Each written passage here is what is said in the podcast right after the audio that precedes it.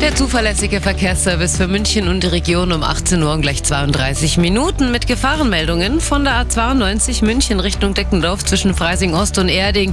Da liegen Glasscherben auf der Fahrbahn aufgrund eines Unfalls. Der Standstreifen ist blockiert, sonst mal da bitte äußerst vorsichtig. Dann A95 Garmisch-Partenkirchen Richtung München zwischen der Ausfahrt B2 Ohlstadt und Murnau-Kochel. Da haben wir ein Pannenfahrzeug. Der Standstreifen ist blockiert und Fahrzeugteile liegen da auch noch umeinander.